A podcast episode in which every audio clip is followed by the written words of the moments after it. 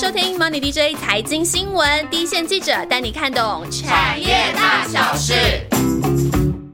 上个礼拜台股投资人好像经过了一波惊涛骇浪哦，尤其是电子股，好像更是人心惶惶。尤其是在这一波沙盘之后呢，这个时候更需要来做一个产业的大体检，好好来做做功课，来练练心法。那今天呢，我们就要先从台湾最有利基、最有优势的半导体产业切入。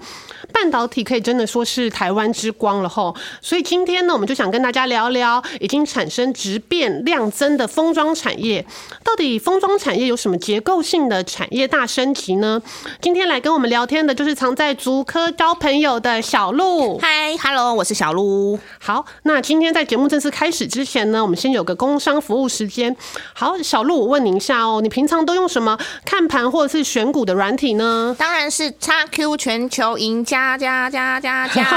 没错，叉 Q 全球赢家呢拥有超强的选股工具，提供了九百多种的交易策略。对于短线交易或者是当冲客呢，叉 Q 研发盘中的即时模组，提高当冲的胜率哦。现在盘中即时模组有在做活动，一个月只要三百元。那注册登录叉 Q 全球赢家，还可以立即享有点数一百点。我们详细的资讯可以搜寻叉 Q 全球赢家 Facebook 粉丝团哦。接下来回到我们今天的节目主题，今天的。封测产业感觉也是一波波的涨价再涨价，那整个封装产业呢有什么本质上的改变？那市场的成长幅度，我们请小鹿来跟我们说一下，要怎么看呢？嗯，那现在讲一下，说因为大家都知道，我们现在科技是不断的在进步，那对于半导体产业来说，哈，它只靠 IC 制造制程去优化，已经没有办法有一些大幅度的提升的效能，然后你。成本也会越来越的高，就反而现在来看的话，封装技术相对于晶圆制造还有很大的发展空间。呃，那现在看说。封装技术的发展，它它最从最早期的是把一个单一功能的晶片封装结合到基板，然后到现在的花样是越来越多吼。那像是有些不同性质的晶片呐，把它整合在一起或是系统化，那更从一些比较平面的一个发展到一个像是就是玩玩真噶就叠叠乐的概念。那各种封装技术的名词也是一大堆，然后大家可能会有听过二点五 D 啊、三 D 啊、附晶啊等等，那甚至还有晶圆厂自创的名字，像台积电的 Info、CoWAS、三 D Fabric，不管。就是名字它叫什么，其实它目的性都是一样的，就是追求更高的性能、更低的成本跟功耗。那我是觉得啦，就是你要去一一解释各种封装技术，实在是太复杂了，太复杂了，常常被这些封名词搞混。对，我觉得这样大家可能听我讲完，就是一个技术学们就会想把耳朵关起来了。对，所以我们还是用最简单的方式就好了。对，所以我觉得用一个市场规模来看，先进封装的成长趋势会比较适合一点点吼。那我就是根据一个产业研调机构的一个数据，它预估哈全球封装市场从二零一九年到二零二五年的年均复合增速大约会在四趴左右。那当这当中呢，你的先进封装的增速会很高于这个数据哦，是六点六趴，然后同时也是高于就是传统封装市场大约两趴的增速。那所以这样子来看的话，就目前先进封装跟成熟封装的占比，大约是是在市场上面的占比，大约是四成多跟五成多。所以先进封装还是稍微现在还是低一点。对，是还是在低一点。可是，在三零年之后，就是二零二五年左右，就会是一个平分秋秋色的状态，就是各自占据半片。江山就可以看出先进封装的趋势跟成长潜力，所以这样听起来的话，未来先进封装的那个成熟的成长的幅度都会比成熟封装来得快。那刚刚呢，小鹿有帮我们先提点了一下，像台积电呐、Intel 这些晶圆代工厂商呢，他们都各自发展所谓的这种很金字塔级的先进封装。那他们有什么？哎，为什么这种晶圆代工厂商要来做这个先进封装呢？他们有什么不得不做的理由呢？那他们来做这种像晶圆代工厂商来发发展先进封装又有什么样的利基呢？对啊，就是大家也知道，说是常会听到摩尔定律嘛。摩尔定律感觉就是理工学生一定会知道的，就是这是一个也是半导体产业就是信奉六十年的一个指的一个指标教条教条没错。那我们现在科普一下什么是摩尔定律。对，就是它的意思是说，就是呃，IC 上可以容纳的电晶体数目大概大概每十八个月就会增加一倍，那它的性能也会提升一倍。它如果换算成成本来看的话，就是每隔一年半的成成本可以降低五成左右，那平均每年的成本就可以降低到三成哦。所以就是好像是在摩尔定律之下，那个成本会一直的微降、微降、微降这样子。可是它摩尔定律就发展到最后也是会有一个极限，对，就是物理上面比较无法克制的。所以你在一个制成架构不变的状况之下，你现在只要靠一些这种制成萎缩，已经无法大幅度的去提升你的效能跟降低功耗，而且就特别要一提的，就是因为先进制成投资实在是太太太太贵了，没错。相较之下，你在封装跟材料这个部分还有很大的运用空间哦。所以就是对晶圆厂来说，他们的跨足封装也是有他们不得不的理由，因为呃往再往前先进封装这个部分太贵了，但是呃先进制程已经太贵了，但是封装这个部分还 OK。对啊，所以我们可以来看一下哈，就是对现晶圆来说，它跨足封装，可以它的优势是说，它可以把前段的晶圆制造跟封装后段的封装高度融合，提供最有竞争力的产品。可是它其实投入的金额其实相对于晶圆制造是低很多，就可以获得很大效益。就像你以我们 TSMC 的资本支出来看，它今年大概会预计要花费大概三百亿美金，然后其中有八成是用在先进制程，可是它用在封装跟光照就只占一成哦，就会看出到一点这样子的味道。所以就是呃。台积电它来做这个来来做的话，其实它来跨足先进封装，可是占它的整体的资本支出还是相对还算是少的这样子。对对，这也是晶圆厂的一个大的优势，因为可能这个金额对于就是呃传统的封测厂来说会是一个庞大金额，可是其实对晶圆厂来说，这个投入成本是非常的划算哦。因为台积电的目的就是要用最好的制程融合它的封装，让客户在市场上具有竞争力。这跟三星 Intel 的。道理其实是也是相似，因为可是他们因为他们是 IDM 厂嘛，那他当然会想要整合权限，然后让他们产品更有优势，可以跟其他人去做竞争。对，所以也因为台积电有先进封装，也让他在拿单的这个部分就更有优势。对呀，所以我觉得拿一个大家都知道的例子会比较来解释，就再清楚不过哈。就我们知道，说三星跟台积电过去就在抢抢苹果单上面有一番的激战哈。然后台积电是靠二十奈二零纳米抢下 iPhone A 八处理器订单之后，那个苹果 A 十的处理器它导入独家的 Info 技术之后，它就成为台呃苹果多款产品的独家供应商哦。所以就可以看出说，现金封装已经是台积电的秘密武器。好，所以呢，这样我们就可以知道说，像台积电这种晶圆代工业者呢，它是供公路的是非常金字塔级的先进封装。那现有的封装厂呢，当然我们就不能不提到，也算是我们台湾之光，它是全球第一大厂封测大厂的日月光。那在这个封测这个领域呢，似乎也是有它一定大者很大的这个趋势在。对啊，所以其实哦，大家都在关心吼，其实从台积电创办人张忠谋先生吼，他在两千零一一年的时候，他宣布说要进军封装领域以来，台积电对于其他的封测厂的威胁论就不曾间断。然后，因为其实每一次法说会直到现在哦，其实外资法人的他还是会一直不断去追问日月光说，你跟 TSNC 的差别在哪里？给他们的压力实在太大了，每次都要解释。对，可是其实呃，日月光他也多次有对这样子疑问有就是提出他自己的一个说明吼，他是认为说。台积电的先进封装布局跟日月光的营运模式、生意模式都不同，然后两家公司所锁定的客户群跟产品应用也不太一样哦。对，所以其实是他们切的是有一点点，他们都叫做先进封装，但是他们切的市场还是有一点点不一样的。嗯，我觉得可以用一个比较简单的概念来形容这个，就是呃，这是我从一个，因为我有跑半导体设备，然后是一个是呃封测设备是供应商，他是跟我这样子解释的哦。他觉得说先进封装就像是一个很大的精品市场，然后台积电的。封装产品就是 Hermes，就是爱马仕，它是用最先进的制成整合最顶级的封装，当然是每个人都想要，我也很想一个爱马仕，但是就是贵，怎么办？然后所以就可以说，这样子的产品是就是主要满足特定黑卡客户们在就是干呃高端产品的需求。那可是其他像是 LV、GUCCI 也都是精品啊，我大家也很喜欢。那它同样也是拥有市场，然后这些都会是像是日月光、艾克尔、长电这种其他封测厂的机会。所以其实是整个我。如果以就小路来比喻而言，这整个精品市场是成是成长的没有错，但是它的个别它还是有在精品市场里面有也有一些呃高中低阶的一些区分这样子。对对对，还是有点不太一样。然后像他说台积电的三三 D 的呃称级的封装技术，然后它就是广到就是。堆叠的层数也会越来越多，然后它的成本其实是很高的哦，就是你每叠一层就可能需要一套设备，然后所以这样子也只有一些少数的一线大厂才能就是花费得起，它也才有办法去买，所以短期内就是应该不还不会看到说台积电会去大采封测厂地盘的状况发生，可是长期者要观察说，那未来会不会可能先进封装的成本会有逐步降低，然后有其他人会想跟。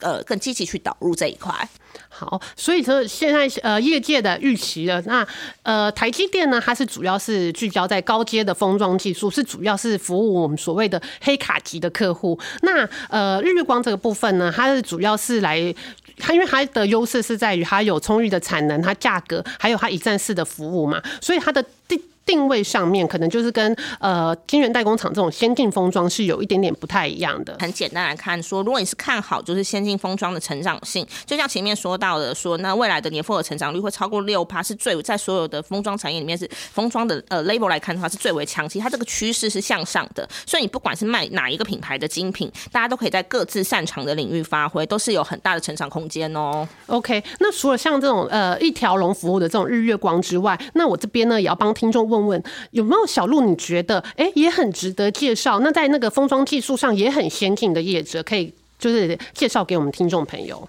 就是大家都知道的逻辑 IC 的一个指呃龙头厂，就是历程，这是我非常非常喜欢的一家公司。我每次提到历程都会小鹿大推，对，因为它非它的风格是非常的稳健哈，然后大大可是就是像我刚刚说的，大多数人对它的印象就是记忆体封测厂。然后其实说它在逻辑 IC 封测也是很积极哦。然后是去年哦，Intel 它出售它的 NAND 的事业，然后卖给海力士嘛，然后那时候打市场大震撼，就是大家会担心说，就是韩国它厂商的风格是会采取一种自给自足的那种策略，他如果把那个封测拉回去自己去做，他会对呃列城的营运是会造成负面的影响。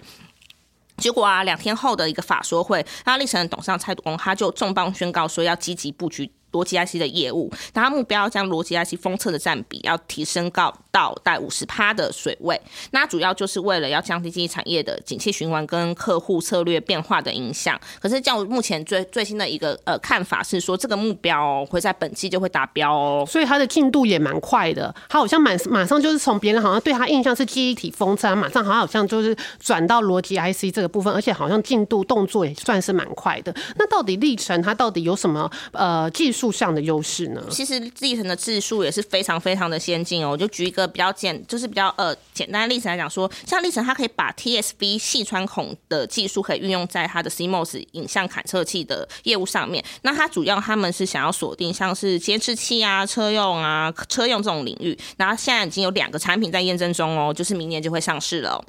然后现在还有另外一个就是封测业的一个主流，叫做扇出型封装。然后呃，历程它是规划的是面板级的扇出型封装，然后现在已经有一个大客户在大呃合作当中。那历程它是一个集团嘛，那它下面还有一些子公司，也是我们还蛮熟悉的超风。对，没错，就是超风，超风让我就是呃印象非常的真的。先讲一下它的产品定位好了。刚刚讲说就是呃，历程在逻辑 IC 的风车主要是锁定在中高端的产品，那超风它则是会在专注在一些比较熟呃成熟的领域，然后它也很有很有它自己的一一片天。然后像这些对应到晶片的话，会是像是一些 NCU 啊、PMIC 啊、蓝牙晶片啊、汽车周边 IC 等等。然后为什么我刚刚说我就是对超风就是 也是很有感情？对那是因为我这它是我接跑就是封测产那线之后，我第一家拜访的公司。然后那时候我是去去拜访，就是谢永达执行长。那他现在已经是晋升历程的执行长了。他那时候很仔细的帮呃跟跟我说明，就是公司的风格跟文化。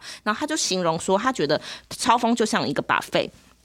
非常的多元，对，对客户要什么有什么，从就是最最最成熟的东西到比较高阶的产品，它都可以提供就是一站式的服务。而且他们还有一个很大的特色，就是他们是不会去挑客户的，不管是大的客户、小的客户，他们都会全力去支援。然后也是因为他这样子的一个长期经营，我也是见证到说，好，去年疫情的时候，因为大家很担心嘛，就是整个说哦会不会就是整个需求不行啊，然后可能半导体不行啊，可是没没办没想到说就是引发一个需求的大爆发，然后超超风的业绩也跟着大爆发，然后去年就是。缴出一个非常漂亮的成绩单哈，然后大家也是觉得说，因为今年大家也知道说，就是封测还是非常非常紧，所以它今年的营营营运在向上也是非常的就是推就是指日可待哦，所以我觉得就是在日就是日程跟超风他们两个彼此的都可以发挥一个集团的重效，未来是很有机会可以跟日月光一较高下的。嗯哼，其实我们在看这个封装产业的时候，常常都会觉得很困难呐、很艰涩，因为这个产业就很多专有名词。那其实呢，现在这个封装产业在经过一些产业的变化之后呢，有一些更精准的投资心法哦。我们也请小鹿来跟我们分享一下。接下来就是我们最喜欢的彩蛋时间喽。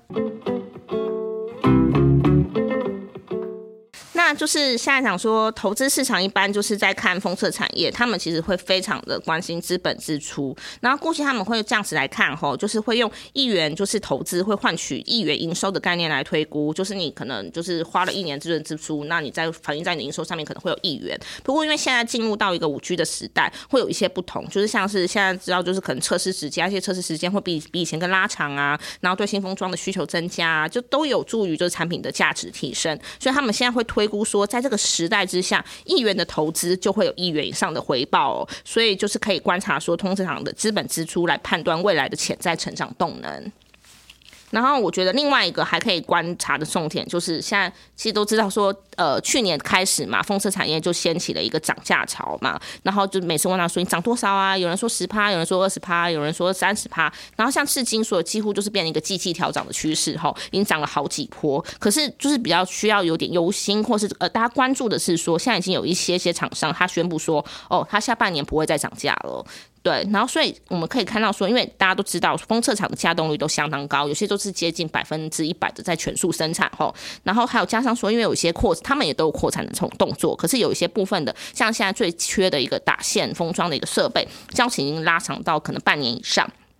所以我们会这样看吼，所以你在你的呃产能未到位之前，它就只能用涨价来支撑它的营运成长。所以如果你当你出现像呃涨不动的状况，或是涨幅有点收敛的时候，就代表说你可能没办法顺利把成本转嫁出去，这会令人有点忧心哦。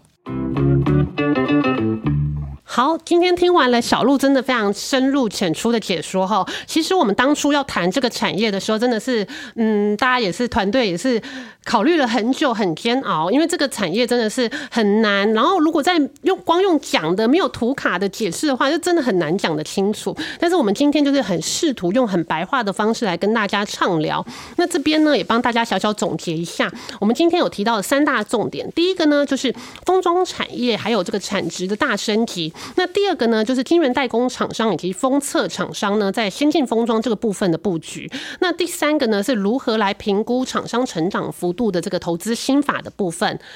OK。又到了我们最喜欢的回复听众留言时间啦！我们今天发现呢，有很多的朋友也开始跟我们的对我们的新节目 DJ 有事吗？有很不错的反馈哦。像是听众一二三七八，接下来有一连串数字的这个听众呢，他对我们的新节目的鼓励。然后这个 CFS 一四一八二六，那也有说我们那个主持群准备的很充分。另外呢，在 YouTube 平台上有听众呃 JUN 想。问协议机。那协议机我听起来有点陌生，快点呼叫谁可以过来帮我们解答一下？对，它是工具机这个部分。那我有稍微，我们有稍微帮这位听众朋友有稍微问一下哦。协议机它是属于那个工具机产业嘛？它是做大型的冲床。那这个大型机台单价比较高，所以营收的波动常常也会比较大。那是以汽车应用为主，所以这个如果整个产业汽车产业回温的话，也会受益。那最后呢，我们要来回复我们的老朋友。